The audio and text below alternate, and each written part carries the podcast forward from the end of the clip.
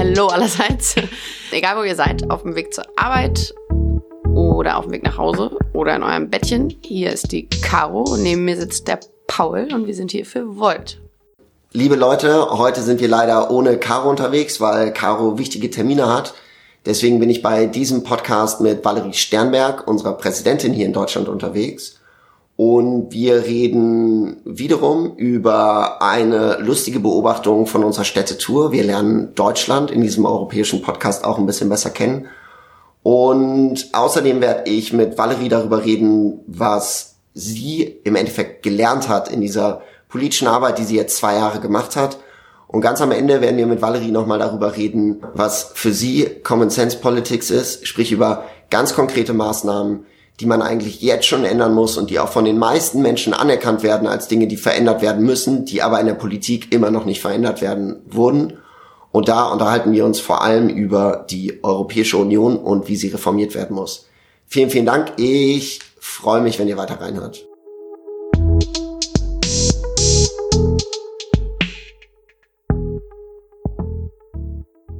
Ihr habt das ja in einem anderen Podcast schon gehört.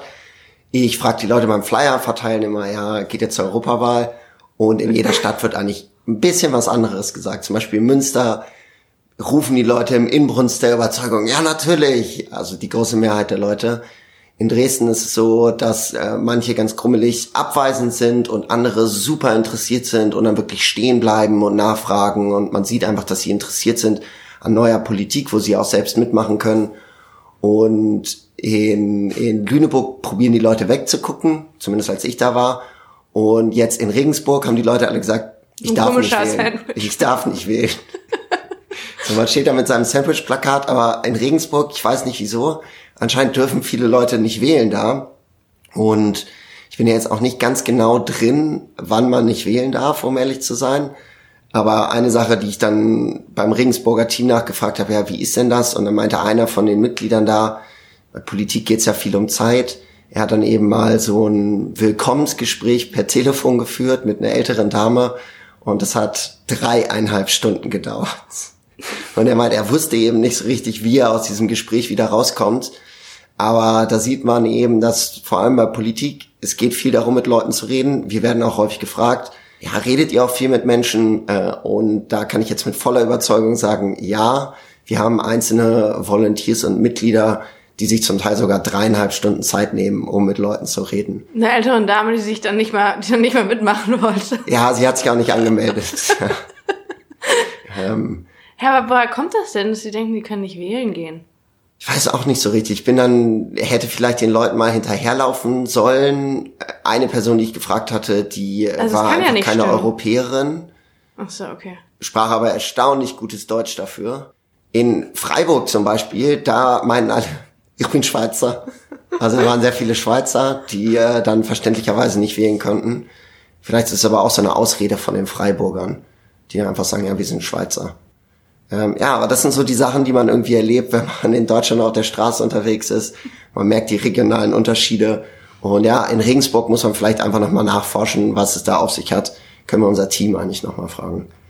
Äh, ich bin heute hier ohne, ohne Caro, wie ihr wahrscheinlich merkt.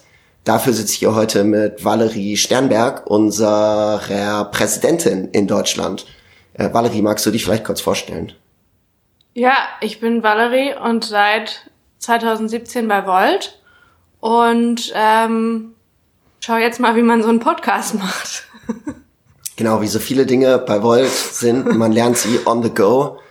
Ähm, man hat nie wirklich viel Zeit dafür. Caro ist heute kurzfristig unterwegs und dementsprechend muss Valerie für sie übernehmen.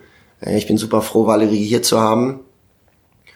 Und Valerie, magst du eventuell einmal noch ganz kurz erzählen, was so dein Hintergrund ist, wie du zu Volt gekommen bist? Ja, also ich habe VWL und Politik studiert und am Tag des Referendums war ich äh, aus England in Deutschland bei meiner Familie zu Besuch und äh, wollte dann am nächsten Morgen super früh den Flieger von Frankfurt zurück nach London nehmen und bin dementsprechend abends früh ins Bett gegangen, weil ich auch dachte, ja gut, das Referendum hat ja eigentlich nur einen Ausgang und bin am nächsten Morgen super früh aufgewacht und habe das Handy angeschaltet und dann kamen direkt irgendwie zwei Push-Notifications durch und das erste war, äh, ihr Flug wurde gecancelt und das zweite war, die Briten verlassen die EU. Ja, das war für mich irgendwie ein ziemlicher Weckruf. Und dann habe ich fertig studiert und angefangen Blog zu schreiben, weil mich tatsächlich irgendwie die, der Populismus in Europa und Mutlosigkeit der Politik ziemlich beunruhigt hat. Ähm, und die, ja, dass es irgendwie so gar keine Richtung gab und Aussicht. Aussicht.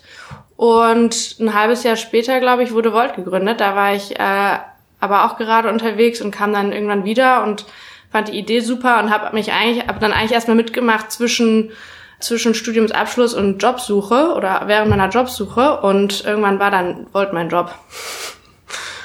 Und äh, ja, hat super Spaß gemacht. Damals habe ich erstmal das Frankfurter Team aufgebaut. Also vor zwei Jahren saßen wir, glaube ich, irgendwie zu viert auf dem Rasen direkt am Mainufer und haben irgendwie überlegt, wie wir jetzt endlich mal unsere Freunde davon überzeugen können, dass wir eine coole Idee haben.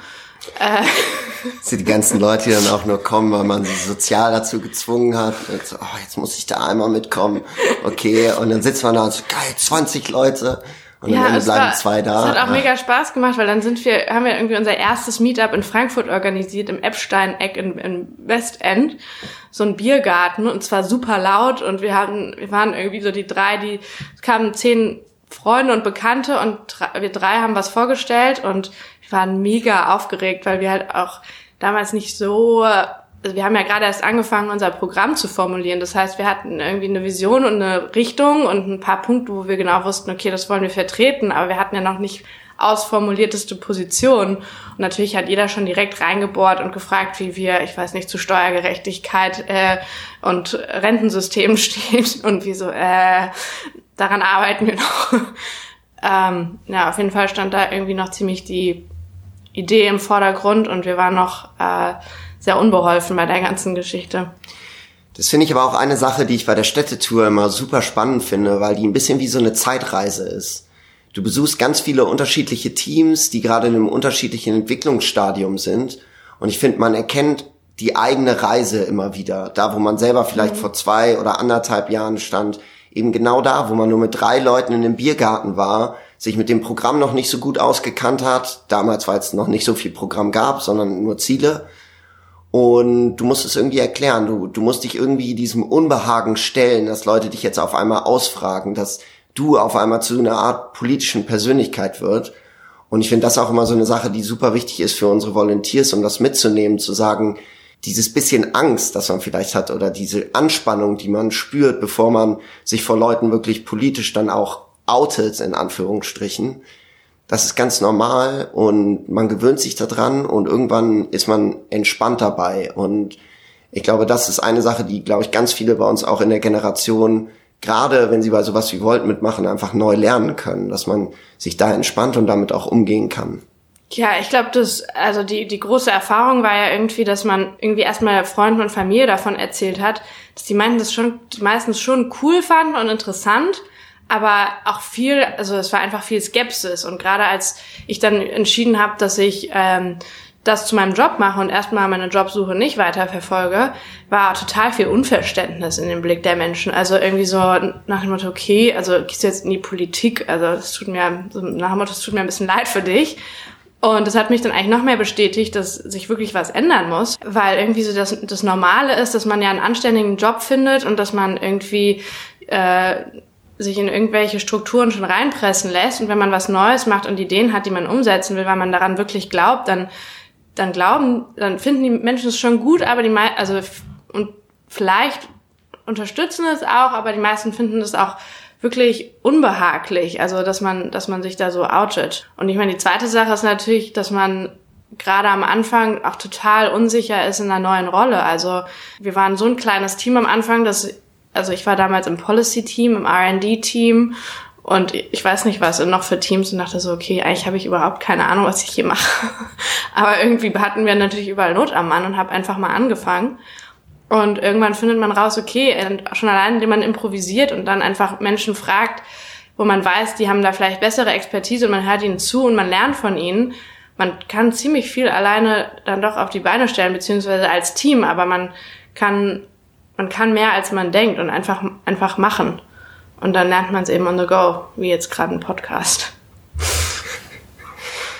Ja, ich glaube, das ist super wichtig, dass man, und ich glaube, das ist eine Sache, die wir bei Volt immer gemacht haben, dass wir uns kurzfristig Ziele gesetzt haben. Und einfach ins kalte Wasser springen. Und dann einfach machen. Es geht darum, das zu machen. Wenn du dir Gedanken darüber machst, oh, soll ich Person XY jetzt anrufen? Ja, ganz, ganz kleines Beispiel. Dann einfach anschreiben, Termin ausmachen, machen. Genauso ist es bei allen anderen Projekten. Ja, Termine ausmachen. vor allem, weil man so unterschiedliche Komfortzonen hat, ne? Also du hast ja noch nie damit ein Problem gehabt, als Sandwichman rumzulaufen oder Leute anzuquatschen. Ähm, und ich habe vielleicht mit anderen Sachen irgendwie bei Voltka kein Problem. Also ich weiß nicht, irgendwelche Sachen einfach mal intern auszuprobieren, Texte zu schreiben oder irgendwie eine E-Mail an jemanden zu fassen, den ich verfassen und den ich noch nie getroffen habe und da selbstbewusst drüber zu kommen, aber auf der Straße irgendwie fremde Leute anzusprechen, das ist extrem aus meiner Comfortzone rauskommen, weil ich da irgendwie ganz anderer Typ bin, aber das ist irgendwie das Coole, ne? weil man einfach alles mal ausprobiert. Ja. Und dann auch merkt, wo man selber Comfortzones hat und andere gar nicht. Ja, und ich glaube, das macht dann am Ende auch wieder Team aus. Da haben wir gestern oder beim letzten Mal, als wir einen Podcast gemacht haben, haben wir ja auch schon über, über Teams gesprochen und wie man sich gegenseitig am Ende dann ergänzt. Und ich glaube, das ist eine Sache, die ganz wichtig ist und auch eine Sache, die mich bei Volt immer wieder beeindruckt.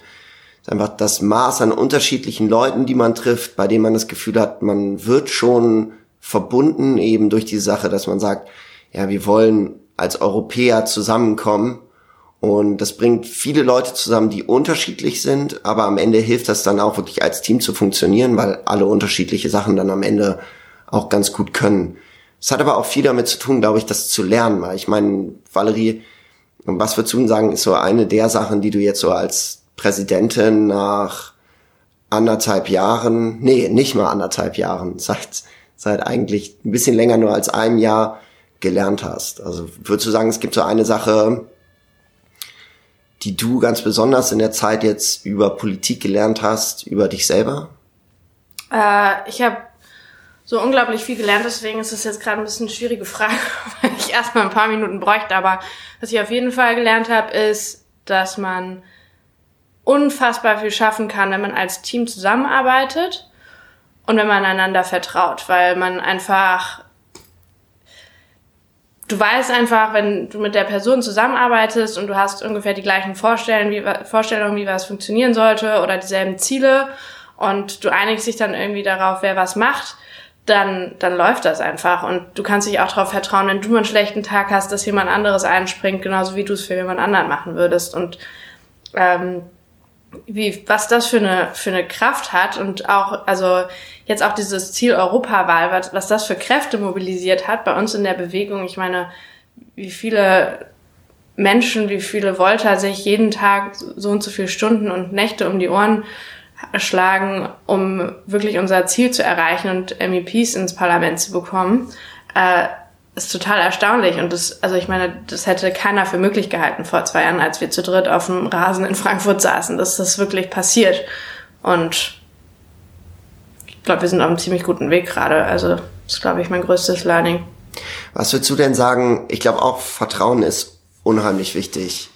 Auf der anderen Seite ist ja mal so ein bisschen zwieschneidig, weil wann vertraut man Menschen, wann vertraut man Menschen nicht. Ich glaube, das hängt auch ganz viel vom eigenen Menschenbild ab ich habe immer das Gefühl, dass eigentlich gutes Vertrauen entsteht, wenn man wirklich konkret in Projekten zusammenarbeitet. Und siehst du das ähnlich oder wie würdest du sagen, entsteht Vertrauen? Hm, gute Frage. Also man muss sich auf jeden Fall, also ich hätte jetzt eigentlich fast geantwortet, man muss auf jeden Fall sich kennenlernen und so richtig zusammenarbeiten. Aber das Interessante ist bei Volt, dass äh, ich zu ganz vielen Leuten am Anfang Vertrauen oder ziemlich schnell Vertrauen hatte, die ich nie gesehen hatte. Also mit denen ich einfach über das Telefon, ähm, über irgendwelche ähm, Hangout-Meetings oder in irgendwelchen Shared Docs gearbeitet habe, aber die ich in meinem Leben dann erst zwei, drei Monate später bei einem europäischen Retreat oder so kennengelernt habe.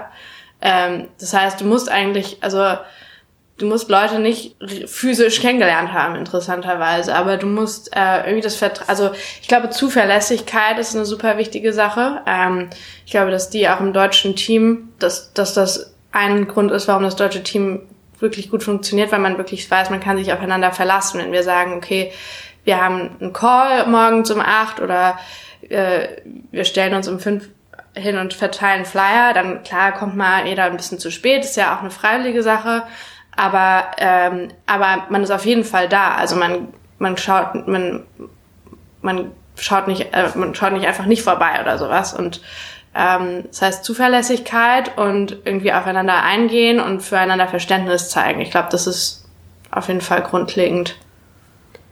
Ja, ich glaube, Zuverlässigkeit ist super wichtig. Ganz, ganz wichtig.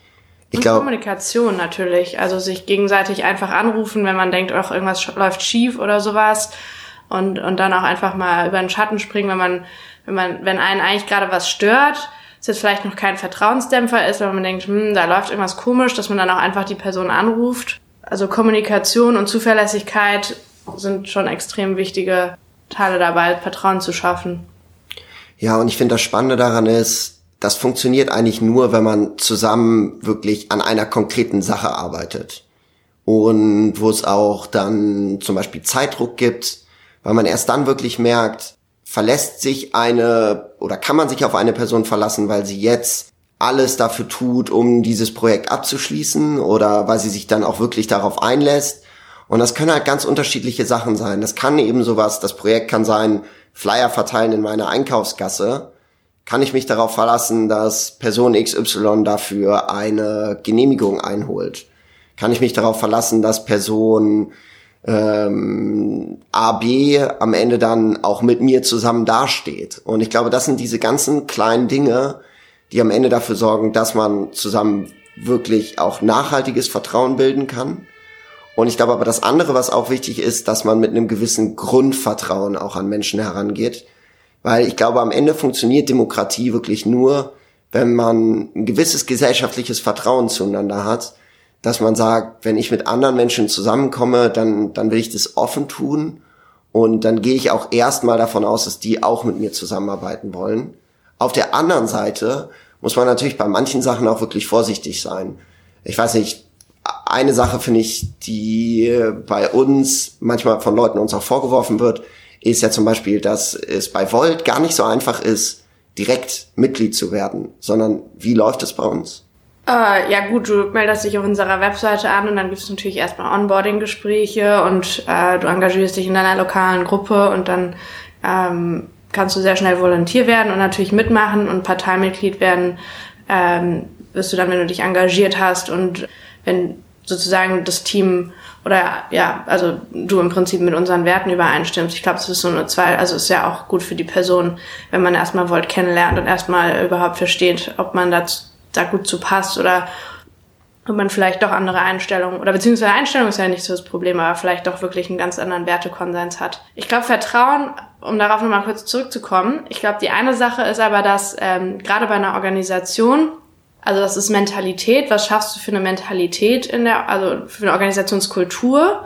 Ähm, und das wäre zum Beispiel Zuverlässigkeit und, und sich gegenseitig auch einfach mal anrufen, also Kommunikation. Aber es sind auch institutionalisierte Dinge. Also ähm, du musst einfach bestimmte Vorkehrungen treffen, dass ich auch nicht äh, gar nicht erst Zweifel haben muss an etwas. Also äh, wenn ich weiß, wir haben, ich weiß nicht, Donnerstag morgens ähm, unseren Update-Call mit den Camp Kampagnen-Leads und ähm, mit Rike als Support-Lead und Finance und ich weiß nicht was. Und ich krieg da nochmal einen genauen Überblick über alle Projekte.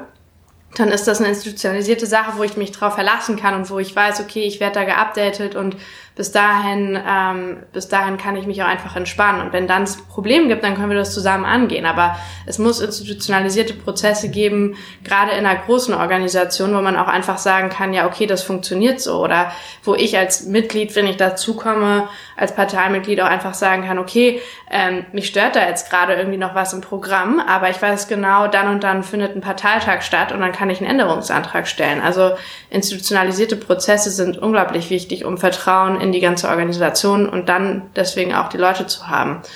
Ähm, und das gilt für kleine Organisationen genauso wie für große. Ja, Abläufe. Abläufe, Deswegen Transparenz. Prozesse, Regeln ist richtig, richtig wichtig. Hast du vollkommen recht. Also deswegen, ich glaube, das gilt genauso in Volt wie natürlich in einem großen Staatswesen. Also wenn, wenn Prozesse nicht transparent sind oder wenn ich als Bürger nicht weiß, was es gibt oder dass ich mich irgendwo, dass ich irgendwo Beanstandungen stellen kann oder mich irgendwo an ja, Gremien wenden kann, die, die mich anhören, dann geht mein Vertrauen natürlich auch sehr schnell irgendwann verloren. Also ähm, ja, ich glaube, es ist äh, es sind verschiedene Sachen. Cool, ja, Valerie, vielen Dank erstmal äh, für, für die, die Vorstellung die dessen, Talk. was du gelernt hast. Ja, es, es geht schneller, als man denkt. Dann äh, redet man über die essentiellen Sachen im Leben. Ich hoffe, ihr vertraut uns jetzt alle, weil wir zusammen dieses Projekt Podcast angehen und ihr treu jeden Tag zuschaltet, wenn wir live sind. Äh, Valerie, du sagst immer, dass dir Common Sense Politics so wichtig sind. Was ist das für dich? Und warum ist es so wichtig? Common Sense Politics ist natürlich äh, was, wo jeder erstmal sagt, das ist irgendwie ein leerer Begriff. Ähm, ich glaube, es ist gar nicht so leer. Es gibt unterschiedliche Fragen in der Politik, beziehungsweise Dinge, die man, für die man Lösungen finden muss. Und es gibt irgendwie ethische Fragen und da gibt es einfach unterschiedliche Einstellungen. Ähm, und ich glaube, darüber lässt sich auch streiten, aber bestimmte Sachen sind einfach Common Sense, die einfach sagen wir mal, für die Welt oder für die, unsere Gemeinschaft als Ganzes Vorteile haben werden, weil sie einen bestimmten Effekt herbeiführen, der für uns alle eigentlich nur nur gut sein kann. Also was ich damit meine ist, ähm, es gibt bestimmt manchmal äh, Politikvorschläge, wo man erstmal als Individuum vielleicht in den nächsten zwei Wochen schlechter gestellt ist oder so weiter. Aber wenn ich mir das große Ganze anschaue und überlege, in welcher Gesellschaft ich leben will, dann hat es einen positiven Effekt auch für mich. Also was ich damit meine, ist zum Beispiel, wenn man es jetzt mal auf die EU bezieht, ja, dann kann man sagen, okay, es gibt vielleicht äh, manchmal ein Vorschlag, nehmen wir eine Mindestbesteuerung von Unternehmen, ja, wo bestimmt deutsche Unternehmen auch sehr viel einzahlen würden, ja, was zusammen in gemeinsamen EU-Port fließen würde. Aber davon profitiert ja Deutschland auch ähm, äh, langfristig beziehungsweise schon mittelfristig, weil wir von einem gemeinsamen EU-Haushalt und von einer gemeinsamen ja, äh, Finanzkraft in, in der EU einfach nur profitieren können, weil wir als Deutschland in der EU viel stärker sind.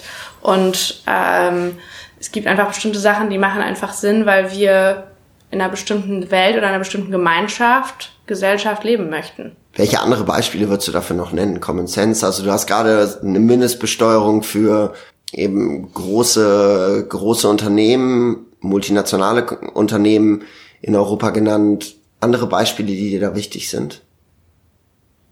Also CO2-Steuer ist natürlich was meines Erachtens was für alle Sinn macht, weil ähm, oder beziehungsweise eine wirklich starke Umweltpolitik, weil ohne Klima gibt's uns auch nicht mehr. Also weil das Klima keinen langen Atem hat. Wie würde man das eigentlich übersetzen? Common Sense. Politik, die für alle Sinn macht. Politik, die für alle Sinn macht, ja.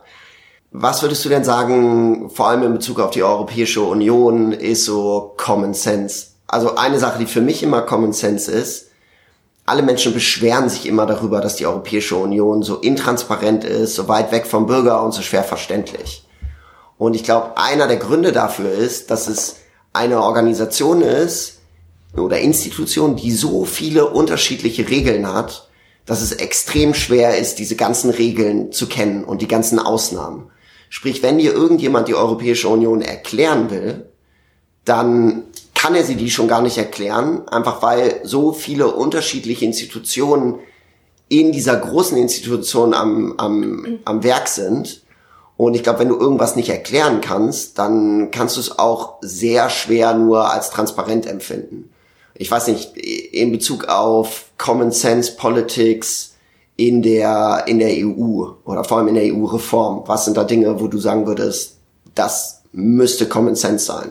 Oder das also, ist Common Sense? Also was für mich einfach nur total Sinn ergibt ist, es gibt äh, ein Gremium sozusagen, was wir als Bürger wählen, wo wir unsere Vertreter reinwählen, damit die für uns ähm, in Deutschland wären es vier Jahre, aber auf europäischer Ebene sind es fünf Jahre, die für uns fünf Jahre lang Politik machen. Also unsere politischen Vertreter. Und das ist natürlich das Europäische Parlament. Also das einzige von uns direkt gewählte Organ, richtig? Das ist das einzige von uns direkt gewählte Organ, was für uns dann im Prinzip äh, Gesetzesvorschläge mit erarbeitet und äh, genau, also den, den Input den wir nicht geben können, aber gibt unser gewählter Vertreter. So. Und dieses Parlament auf europäischer Ebene hat im Vergleich, Vergleich mit allen anderen Demokratien dieser Erde, beziehungsweise, das ist genau das Manko, mit allen anderen Parlamenten eins nicht gemein. Es kann nämlich keine Gesetze vorschlagen. Also das Gremium, wo wir unsere direkt gewählten Vertreter reinwählen, kann selber keine Gesetze vorschlagen. Das macht für mich persönlich überhaupt gar keinen Sinn. Äh, eine zweite Sache, die für mich auch überhaupt gar keinen Sinn ergibt, weshalb ähm, äh, es da Common Sense wäre, es zu ändern, ist zum Beispiel, äh, so die Europäische Union bewegt sich gerade nicht voran. Ähm, also die steht im Prinzip seit ein paar Jahren still und das hat auch seinen guten Grund. Also wir können nämlich nicht mutig sein auf europäischer Ebene, weil sehr viele sehr viele Gesetzesvorlagen, ähm, die auch Einfluss natürlich auf die nationalen Staaten hätten, beziehungsweise auch nationale Souveränität, ähm, müssen einstimmig von den Staats- und Regierungschefs, beziehungsweise vom im Ministerrat angenommen werden.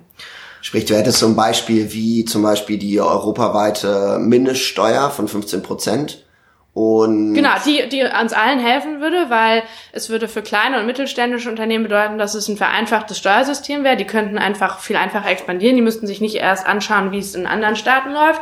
Und für die großen Unternehmen gäbe es halt keine, wird Steuervermeidung viel schwieriger gemacht. Also auch absolut Common Sense.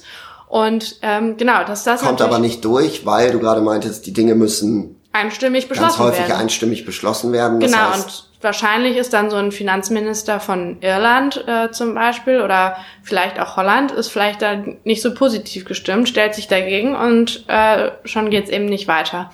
Und ähm, und die Frage ist halt, können wir können wir überhaupt die EU so weiterentwickeln? Wenn wir sie nicht weiterentwickeln und nicht mehr gemeinsam machen, ähm, kommen wir dann überhaupt jemals irgendwo an oder stehen wir still und bricht es dann deswegen auseinander? Und deswegen wäre für mich halt absolut Common Sense, das Einstimmigkeitsprinzip im Ministerrat abzuschaffen. Ja. Also Gesetzesinitiative für das Parlament. Das, was wir direkt wählen, muss auch dazu in der Lage sein, selber Gesetze vorzuschlagen.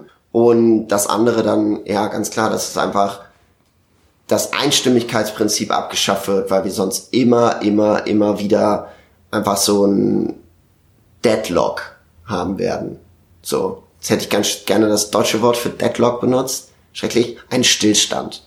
Ja. Eine, eine Blockade. Eine Blockade ist das richtige Wort. Ja. Genau. Ja. Und ich finde das Interessante daran ist auch, du sagst immer Common Sense Politics, dass dir so wichtig ist.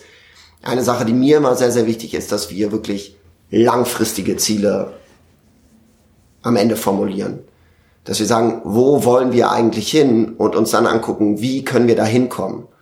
Und ich glaube, das ist vor allem eine Sache, die gerade in der heutigen Zeit wichtig ist. Aber ich denke, wenn wir zum Beispiel über diese Common Sense Politics reden, äh, gerade über diese Sache, okay, wir wollen, dass das Parlament die Möglichkeit hat, Gesetze selber, selber vorzuschlagen und dass das Einstimmigkeitsprinzip abgeschafft wird, das sind ja auch schon langfristige Ziele. Oder was meinst du, wäre realistisch die Zeit, in der man das erreichen kann. Also das ist ja genau das, warum ich auch bei Volt bin und bestimmt viele andere auch. Wir wollen ja nichts kaputt machen und dann hoffen, dass daraus irgendwas Besseres erwächst, weil da hat uns, glaube ich, die Geschichte schon vieles gelehrt, sondern es geht uns ja darum zu reformieren. Und ich glaube, persönlich immer ist alles möglich, wenn der politische Wille da sind. Also Verträge sind da, damit sie uns Rahmenbedingungen schaffen, in denen wir operieren können. Wenn die Verträge aber veraltet sind und für uns nicht mehr als Gesellschaft tauglich sind, dann müssen sie natürlich überarbeitet werden. Deswegen finde ich den Ansatz immer zu sagen, ja, der Vertrag ist aber so und deswegen geht das nicht, ist für mich ein unverständlicher Ansatz, weil Verträge sind ja da, damit sie die besten Rahmenbedingungen schaffen und wenn die halt veraltet sind oder nicht mehr für uns uns nicht mehr passen, dann müssen sie eben geändert werden. Genau, das heißt, aber wenn der politische ich meine, in der Wille EU da ist, ist es ja schon so, dass der politische Wille anscheinend gerade zumindest in der Mehrheit nicht da ist. Also warum machen wir dann überhaupt Volt? Also warum formulieren wir diese langfristigen Ziele, wenn anscheinend die Mehrheit da gerade nicht dahinter steht? Genau, das, genau deswegen brauchen wir natürlich eine europäische Partei, damit dieser Willensbildungsprozess in allen Ländern äh, in diese Richtung angestoßen wird, weil ich glaube, auch als kleine Partei jetzt zu Anfang haben wir schon mal einen riesen Leverage darauf, also einen riesen Einfluss darauf, wie zum Beispiel europäisch eine Debatte geführt wird in, vor einer Europawahl. Also ähm, Meines Erachtens wird schon in dieser Europawahlkampf sehr viel europäischer geführt in Deutschland als all die Jahre zuvor. Und ähm, ich würde einfach mal behaupten, auch da hat Volt schon einen ganz schönen Beitrag geleistet, weil wir nämlich schon jetzt seit einem Jahr uns im Prinzip darauf vorbereiten und das ist bestimmt nicht ganz unbemerkt äh, vonstatten gegangen. Und, und auch jetzt positionieren sich immer mehr Parteien europäischer. Wenn wir den Druck überall in Europa auf die nationalen Parteien aufbauen, ähm, dann ist es letztendlich äh, eine politische Willensbildungssache, die vielleicht unvermeidlich ist ähm, sich darauf zu einigen. Dass das aber ein Projekt ist, was für die nächsten 30 bis 50 Jahre ähm, angelegt ist, also ich hoffe mal eher 30, ähm, ist glaube ich, ist glaube ich logisch, aber wir müssen zumindest ein Ziel haben. Was für mich dabei auch total Common Sense ist, dass jeder gleiche Chancen hat und dass jeder gleich behandelt wird. Ähm, weil da kommen wir nochmal auf die Gesellschaft zurück. Selbst wenn wir über EU-Reform reden. Und was mir auch immer total am Herzen liegt als Thema, ist zum Beispiel, also Frauen in der Politik, also im Europäischen Parlament, das sieht schon besser aus als in, im Deutschen Bundestag. Da haben wir irgendwie 37 Prozent Frauensitz, im Deutschen Bundestag sind es 31 Prozent. Ähm, die deutschen Abteilungen, in der deutschen Abteilungsleiterebene der Ministerien sind 16 Prozent Frauen. Ähm, also wir müssen, glaube ich, alle was tun und äh, dass man da ganz konkrete Ziele formuliert, weil es nun mal Common Sense ist, dass wir gleiche Chancen haben sollten, egal was für Geschlecht, Herkunft oder so weiter, ist auch völlig logisch. Also noch ein klassisches Common Sense äh, Politikvorschlag, den ich hier gerne nochmal einfließen lassen wollte. Sehr gut, dass du darauf nochmal eingehst. Das ist auch eine Sache, die wir bei diesem Podcast immer wieder versuchen, dass wir am Ende auch balanciert sind. Ich glaube, jetzt gerade haben wir hast du äh, den Schnitt von 33 Prozent auf, oh, jetzt muss ich echt rechnen, den Schnitt von, warte mal. Was versuchst du gerade äh, auszurechnen? Bis jetzt hatten wir immer, ja, bis jetzt hatten wir hier im Podcast ja immer nur eine Frau. Äh, Caro und bis jetzt waren die anderen Gäste oh. Damian und Paul. Dementsprechend äh, ein bisschen schlechter, glaube ich, als das Ach, Europäische Parlament. Okay. Äh, 33 Prozent. Äh, Caro und ich haben gestartet mit einer super Quote von 50-50. Perfekt. Dann hat Damian die Quote kaputt gemacht. Ich habe sie wieder beglichen. Genau, und jetzt begleichst du sie ja wieder. Cool. Ähm, Valerie, vielen, vielen Dank dir. Äh, es war super cool, den Podcast mit dir zu machen. Und Danke. Äh, ich hoffe, dass wir dich in Zukunft irgendwann nochmal hier begrüßen dürfen.